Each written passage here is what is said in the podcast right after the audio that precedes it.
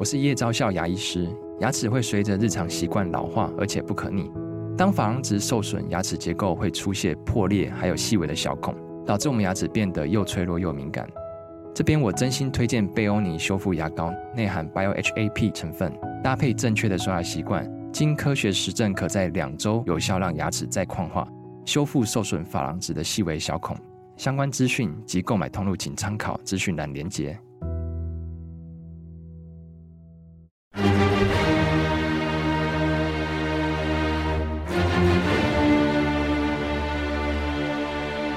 赵少康时间，吃喝玩乐骂，和我一起快意人生。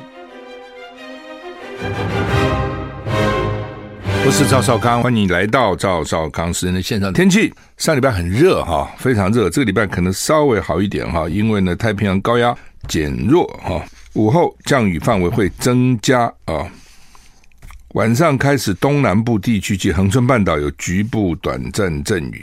各地山区及西半部平地午后都有机会出现局部短暂雷阵雨，就是西西部就是我们嘛啊，那午后呢有可能在平地出现局部短暂雷阵雨哈，天气还热，各地高温三十二到三十六度啊，紫外线在过量到危险等级，所以防晒要做好，要多补充水分哈。晒啊，这好像对皮肤很不好啊，你看那个皮肤科医生。哦，我这我只要知道皮肤科医生只要出去呢，一定把全身包得紧紧的。哦，该擦防晒的擦防晒，该戴太阳眼镜戴太阳眼镜，该戴帽子戴帽子，该打伞打伞。因为皮肤科医生最知道太阳对于皮肤的伤害啊。有时候小时候不不知道哈，小时候我们哪知道什么防晒？哈，那个我有一段时间我每天中午还去游泳，而且我喜欢在光天化日，不要我不喜欢室内游泳，就喜欢室外游泳池游泳，每天中午。最最热的时候，游完泳吃个三明治哈，哎，搞了好蛮长一段时间。那时候呢，完全不知道哈，说太阳对皮肤这么不好哈。好，那所以要很小心啊，防晒做好，补充水分。太阳太大呢，就尽量尽量少出去吧哈。一定要出去的话呢，反正要注意防晒哈。吴德荣在他的专栏说呢，你明天到礼拜天，明天到礼拜天就下礼拜天啊。偏南风转东南风，水汽增加，高温为降，各地仍然偏热，紫外线强啊。礼拜四、礼拜四到礼拜天，东半部及恒春半岛有局部短暂阵雨的几率啊。呃，台风还好啊，虽然有一些热带扰动哈，不过到其好像一直对台湾的威胁是不是那么大的哈？拜登说，俄乌结束，乌克兰才能入北约。美国总统拜登接受 CNN 专访说，乌克兰还没有准备好加入北约。他说，俄乌战争要先结束，北约才能考虑纳入基辅。拜登去走访欧洲三国，重点是参加立陶宛主办的北约高峰会。CNN 播出拜登专访，拜登说，讨论乌克兰即将加入北约为时过早。但美国跟北约盟国这些国家将继续向乌克兰军队提供结束战争需要的武器跟安全援助。真的要结束战争吗？他要给他那个极速弹哈，cluster 哦，极速弹哈，那引起很大的瞩目了哈。就是很多国家都反对啊，这极速弹是一百几一百多个国家是反对用，很厉害。它是等于是有点像我们的散弹枪，就是呢大的弹里面的包含小的弹哦。那当然，因此每个小的弹杀伤力不是那么大，但是它因为多，所以特别对平民啊什么那个威胁是非常大的哈。那现在乌克兰一直要这个弹，这个弹它蛮厉害的，一颗逮下去会死一堆人哈。那美国好像预备要给他了，马上要给他了，所以我看有评论就说，看起来美国还不想结束战争哦。那这边是说美国说要赶快结束战争哦，他现在要给乌克兰提供的是，就其实这也是看你怎么定义了哈。就说我是大规模杀伤武器下去后，你可能俄罗斯就算了和谈，也可能因为我是大规模杀伤武器，所以呢乌克兰就可以反攻了，那所以战争就不会停止了。看你从哪个角度看。拜登说，目前在战争战争时期，北约对于是不是把乌克兰纳入成员还没有达成一致的意见，所以现在投票还太早，就是一定有些国家反对了。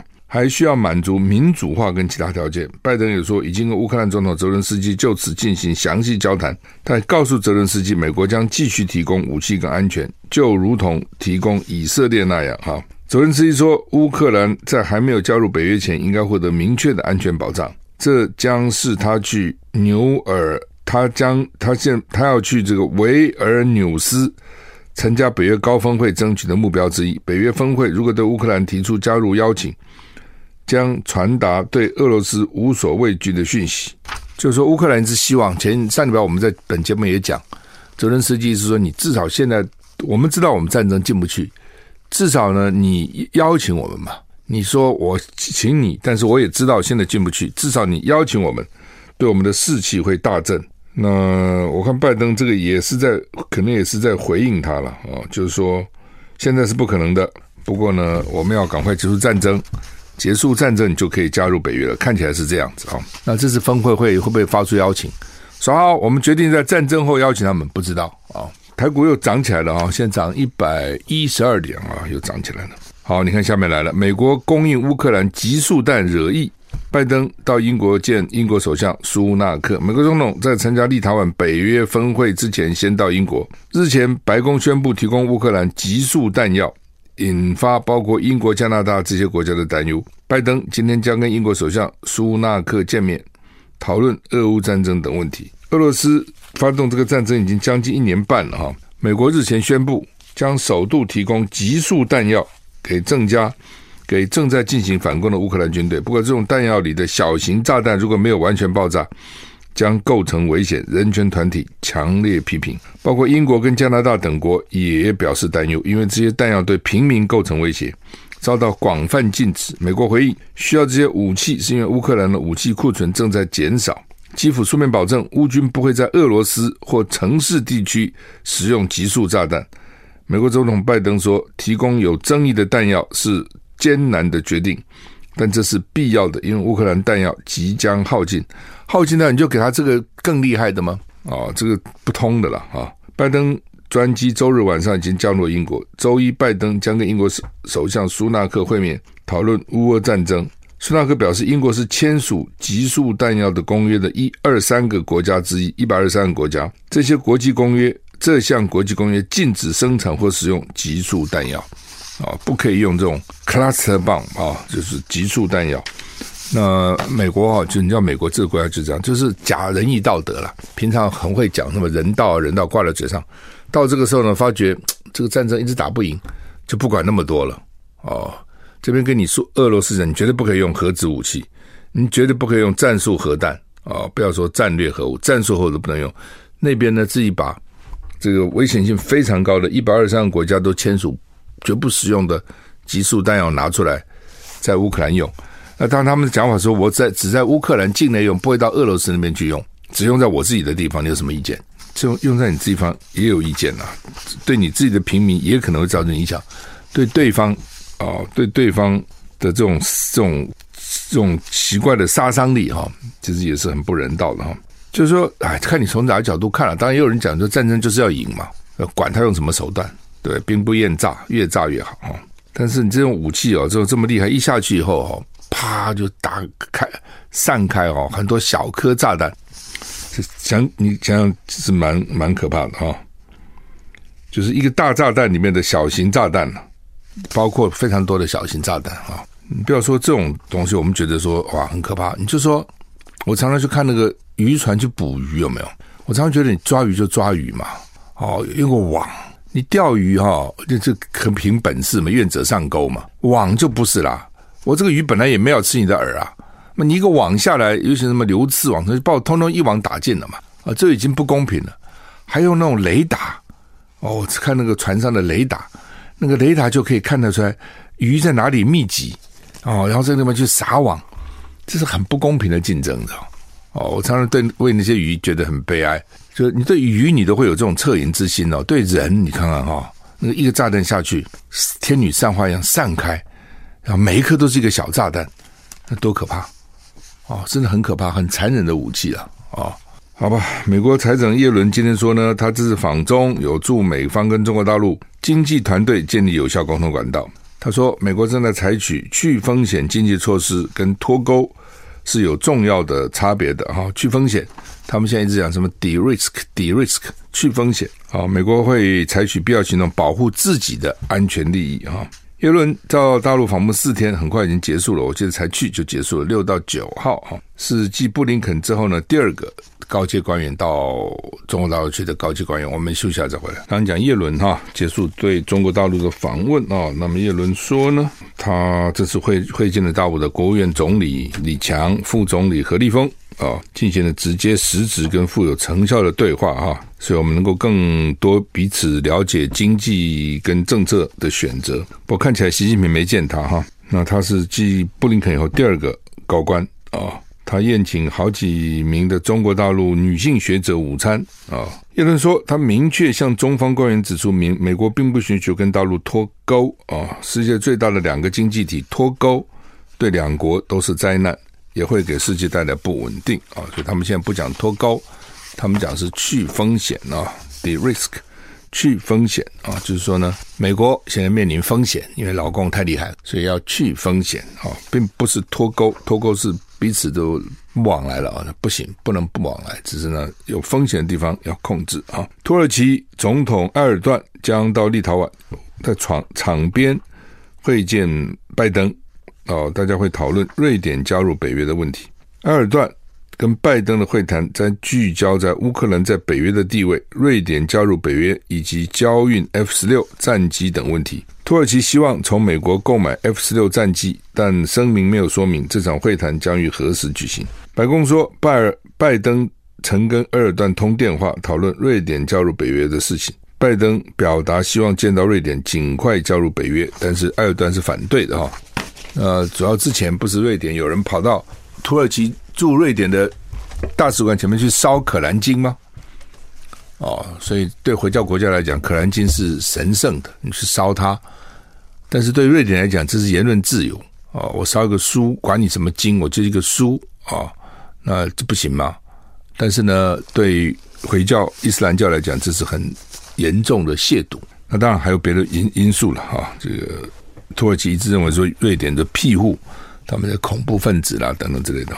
好，美国无人机击毙了伊斯兰国的领袖啊，那说出任务以前被恶机恶意干扰。美国军方宣布，MQ 九它这个死神无人机成功在叙利亚东部击杀了伊斯兰国的领导人穆哈加。立功的无人机前几天曾经遭到俄俄国军机恶意干扰。美国中央司令部表示，近日发动无人机空袭，成功击毙叙利亚东部极端组织伊斯兰国领袖穆哈加。这次出动的是 MQ 九无人机啊。CNN 啊说呢，伊斯兰国仍然是威胁，不止在这个地区，也对其他地区构成威胁。没有平民丧生啊，但是呢，可能有人受伤，正在评估。美国军方说，俄国军队在叙利亚支持总统阿塞德。这架无人机几天前遭到俄军三度干扰，情况持续两小时。俄罗斯战机出现十八次不专业的近距离飞跃，导致 MQ 无人机做出反应，以避免出现不安全的情况。就是俄罗斯战机曾经绕着它啊，靠近它啊，等等啊，不安全呐。那这个无人机呢，就把伊斯兰的一个指挥官给他杀了啊。有没有用啊？哎，你也不能说没用，对不对？你把人家指挥官杀了，总是很大的一个战果嘛。可是他死了以后，他就新的人又出来了，新的又出来了，就不断的野火烧不尽，春风吹又生，就跟那个黑道一样，扫嘛扫了个半天，扫到一批人，那小小找小这种小弟也都上来了哦。有时候更糟哦，那个小弟，因为他们只讲黑道以前老大还讲一些江湖道义哈，遵守什么。伦理啊什么，小弟出来管他三七二十一，有的很多都吸毒，搞得脑筋也不清楚啊。然后呢，那个也不讲理，乱来一通啊。反正啊，但是你说不扫吗？也不能扫吗？有效吗？我看也是，除非你全部扫光光，但是很难。你就看这个伊斯兰国一样，我们听了好几次，都把他们的领袖扫掉、扫掉、扫掉，但是新的又出来、出来、出来哈。日本打算要设立极战高技能自卫官。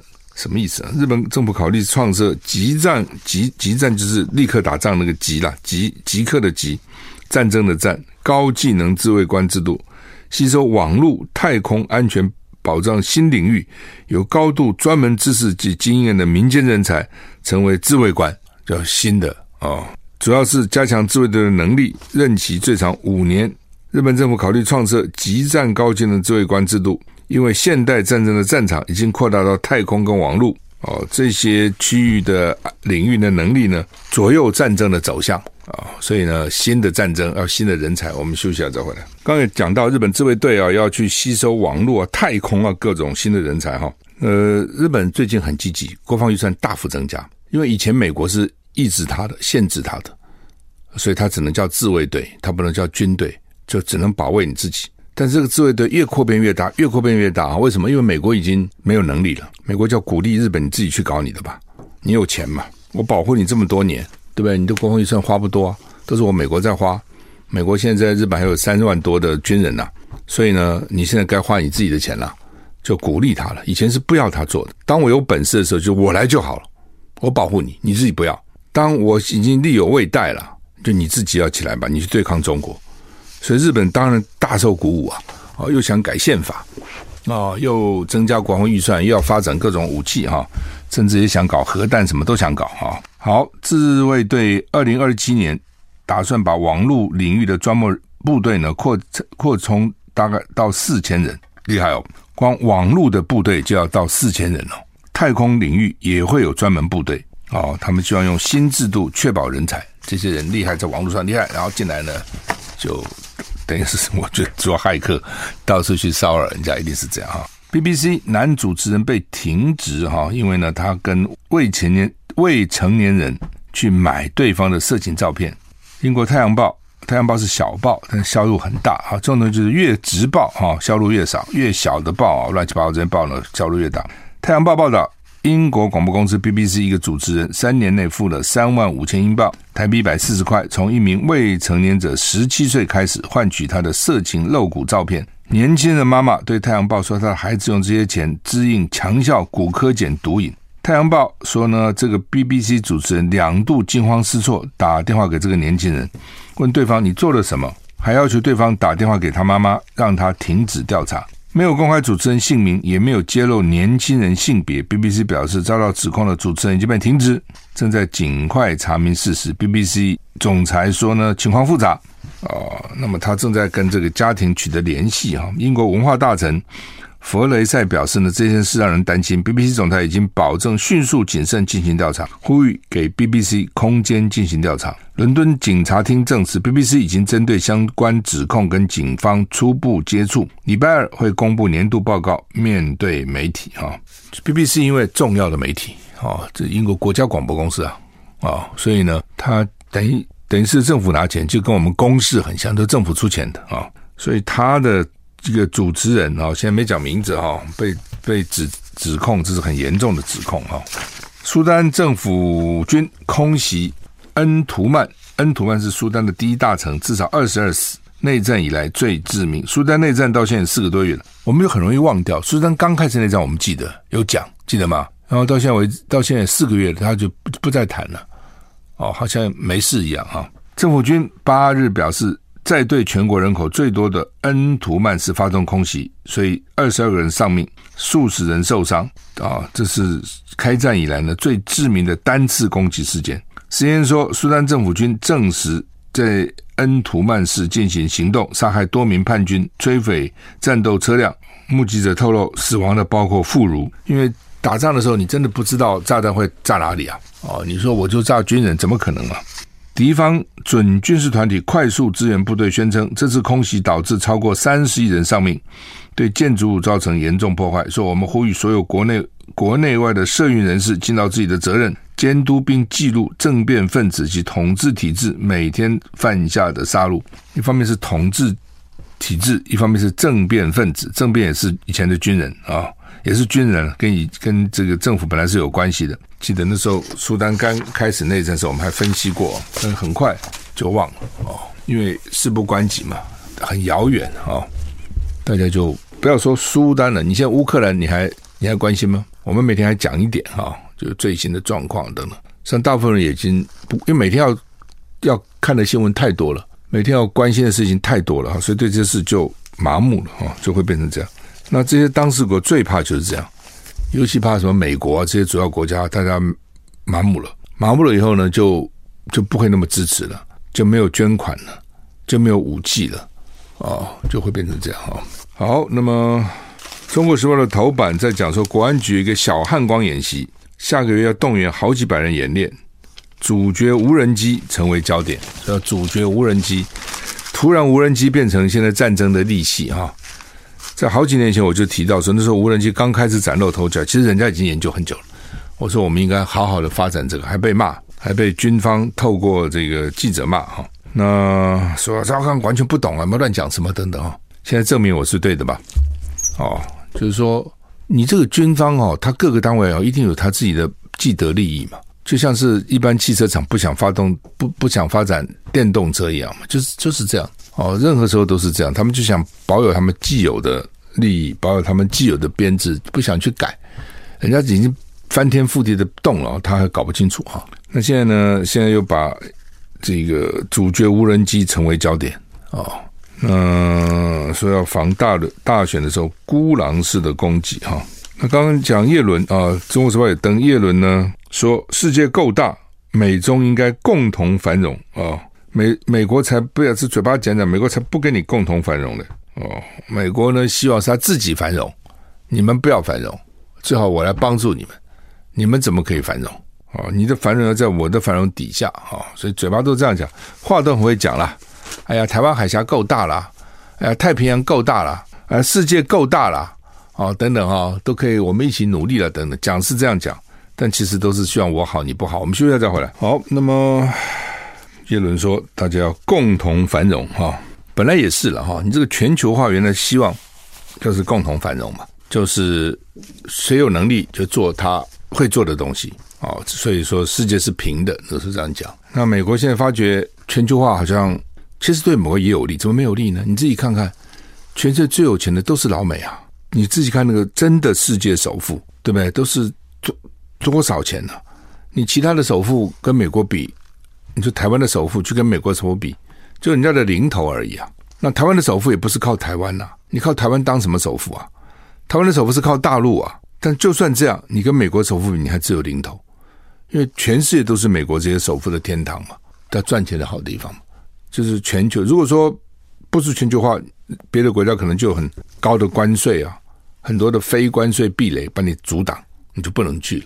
哦，所以其实美国已经占尽全球化的便宜好处，可是呢，中国也趁着全球化崛起了，老美就不高兴了。只有我可以好，怎么你可以好呢？其实就是这么简单，你好我就打压你，这也就是这样而已啊。好吧，联合报的头版头登的是外衣监啊，他这个外衣监什么意思？什么叫外衣监？就是你在监本来监狱里面嘛，辛苦嘛，对不对？不见天日嘛。啊，外外一间，你到外面去种个菜啊，啊，工厂去搞一搞啦，就不在监狱里面，在外面，就他当然还是监了，因为你还是不能随便走嘛。不，他们可能有一个规定，也许家属可以去探亲呐、或者在外一间呢，也许多久可以回回家一趟啊，再回来等类似啊，他有他的规定啊。那当然，他们都喜欢外一间，但他当然有一定的规定，你要什么样的罪，服多久以后，你在监狱表现怎样，你可以去服外役监。啊，那现在修法就说呢，有人认为太松了，哦，应该要加严。那立法院的看法跟法务部不一样啊。政府部门认为说呢，管他是重刑犯、轻刑犯，只要符合资格，就应该可以到外外役监。那立委是认为说呢，重刑犯是不应该去外役监。既然你是重刑，还搞什么外役监呢？啊，那为了这个就摆不平，他这个修法一直卡着。那最近呢，因为有这个杀警，曾经杀警的这个嫌犯呢。转到外役监去，当然就被人家检警察当然尤其生气嘛。你知道警察哦，警察他们也算是另外一种组织嘛。哦，虽然不是黑帮组织，白帮组织好了。就说呢，在美国也一样，如果一个警察被杀，其他警察就同仇敌忾。当然，我的兄弟被杀，对不对？就像黑道有一个，如果他的重要人物被杀，他整个帮派也生气啊，还去寻仇啊。警察啊，尤其啊，会会有这种兔子胡悲嘛，啊，就觉得说。哦，你这个杀死我的兄弟哈，还得了嘛哈？所以，对有有杀警的这个嫌这个这个凶凶手，现在呢，居然去外衣间啊，能够到外外衣间就很生气。那法务部是说，我们都都很遵守规定啊，就按照规定来啊。哦，那他们的申请资料都是要去识别化，什么意思？是说你不知道是谁，他意思是这样。真的假的，我都怀疑了。不，他他他这样说了，就是说啊，我今天比如说一百个申请，我要转到外衣监去，那他一定委员会要通过嘛。这委员会看到你看不到是谁，也看不到他到底犯了什么罪，看起来这个意思。哦，就是说呢，他只问他只要合乎可以申请外衣监的，只是看他的。表现怎么样？什么累进处遇啦，服了多久了？平常表，他只看这个，他大概就是怕这些委员呢会有先入为主，这个罪不行赦，那个罪不行赦，类似这样，所以他们要去识别化，然后呢，由这个遴选委员会表决通过。那现在有争议的就是这个易宝红，易宝红就是二零一四年，你看多久？等于是十年以前了，九年以前，台北市夜店杀警案，记得吗？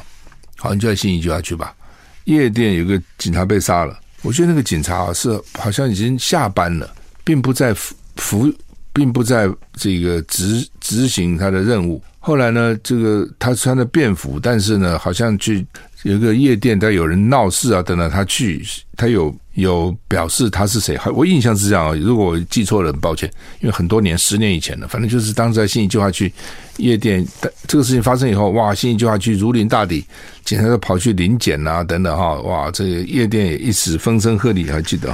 那这个杀警察的叫做易宝鸿，服刑两年多以后呢，获准到外役监去执行哦，所以这下子啊，一定会有人讲说，哎，他怎么可以？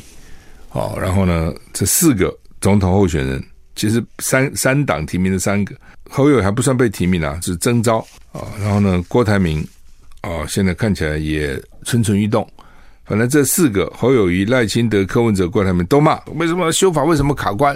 为什么不赶快通过？哦，立法院不是民进党是多数吗？为什么不通过？哦，等等。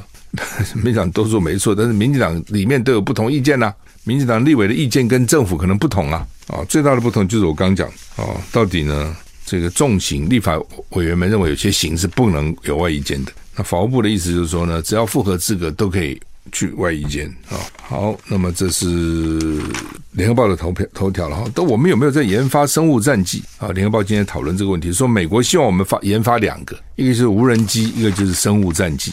联合报今天登说，国防部啊，说那边呢规划了这个什么 P 四实验室等等哈。那二零二一年国防部开记者会宣布，已经建立了新的 P 四实验室，说旧的 P 四呢已经三十年了，老旧了。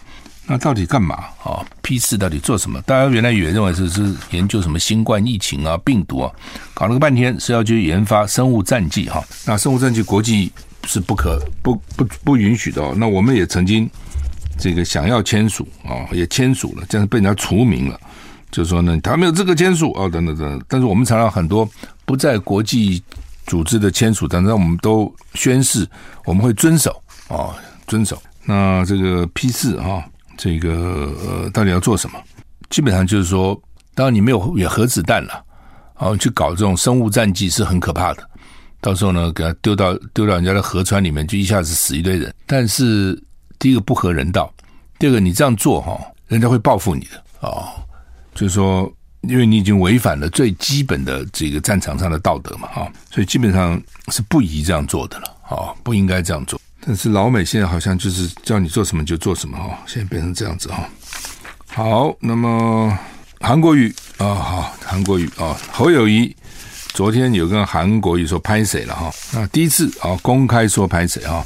那明确向韩国瑜来致歉。当然也有一些评论是说呢，那么为什么这么久哦才跟韩国瑜致歉呢？等等了哈。我的了解好像等到十一点了，侯友要开记者会，侯友宜要开记者会说明哦，他说什么啊？好像就是说他并不是第一次了啊。那天在那个。黄复兴党部侯友宜下私下也跟私下了哈，也跟韩国瑜说拍谁哦，好像韩国瑜说没事没事没事啊。那这中间侯友谊有好几次也想要跟韩国瑜见面哈，好像约好了，后来又又没成啊，约好了没成，好多次哈。所以大概侯友谊是一点要要要说明这个啊，因为之前我知道，这他们曾经有解释了哈，说。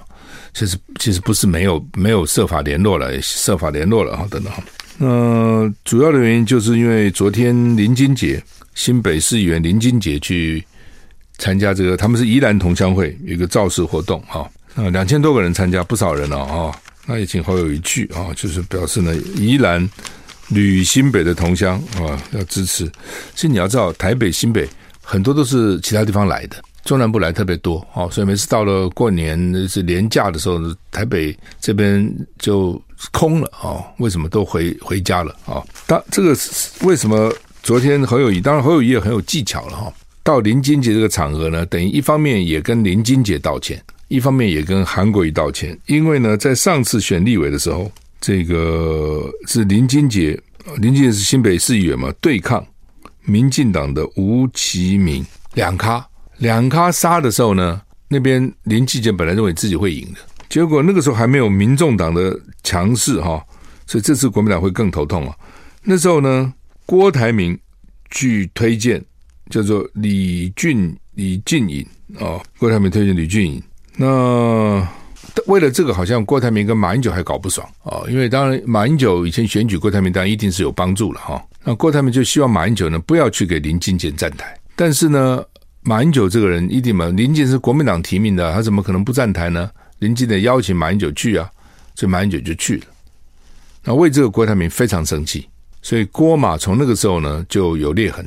就郭台铭是说呢，你马英九不应该去，这是我支持的。那马英九说：“你支持人，我有我支持人啊，这是我国民党提名，我怎么不去呢？”好，结果最后的开票，吴其明拿九万多票，林金杰七万多票，李进颖四万票，三万多，将近四万。你自己想想，李进颖的四万加上林进的七万多，就是十一万嘛。那民进党的吴其明是九万多嘛，十一万多赢九万多，但是林进颖就落选了，哦，所以就变成吴其明九万多票当选了，这是一个惨痛的一个经验哈。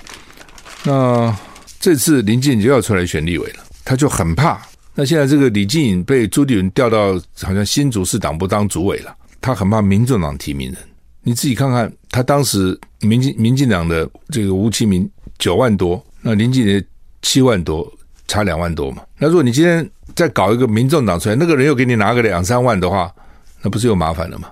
哦，所以这是为什么这个林进颖这次也一直去也跟郭台铭站一起。那他就希希望啊，意思其实也希望你郭台铭也不要再推人了，柯文哲也不要再推人了，意思就这样子啊。但是呢，柯文哲会怎么做，真的难说。上次林玉芳落选也是为了这个，林玉芳的选举，林玉芳做这么多事情，在立法院呢，在国防外交表现这么好，郭台铭也是推了一个人哦。林玉芳很气的是说，郭台铭当时想选举的国防外交政策，林玉芳还出了一堆主意，在这种情况下，郭台铭还推一个人在杀林玉芳，结果呢，双双落选。郭台铭推的人大概就拿了两万多票吧，林玉芳就落选了，就输给那个谁啊？那个无党籍的，哦，唱歌的那个什么叫什么？反正就就输了哈、哦。那所以是最怕，就两个本来已经是杀的很紧张了，你又就再推一个人出来，哦，赖世宝现在很紧张，哦，民众党已经确定他选区要摆人了，所以这就是这次的选举哦，国民党这个压力非常大。如果你总统的提名人够强，也许还可以趁势带起来；否则的话，哈，如果柯文哲的声势也还不错，那这个时候你去投效他的已经就多了嘛，立委投效他也会比较多嘛，哦，那这个时候呢，对国民党的立委候选人的压力就会很大啊、哦。所以这是为侯友宜为什么昨天要说拍谁的原因就在这边，就是啊，当年哦，这个我可能没有尽到我复选的力度，所以呢。韩国瑜、林金杰啊，当时都落选了。好吧，我们时间到了，谢谢你收听，再见。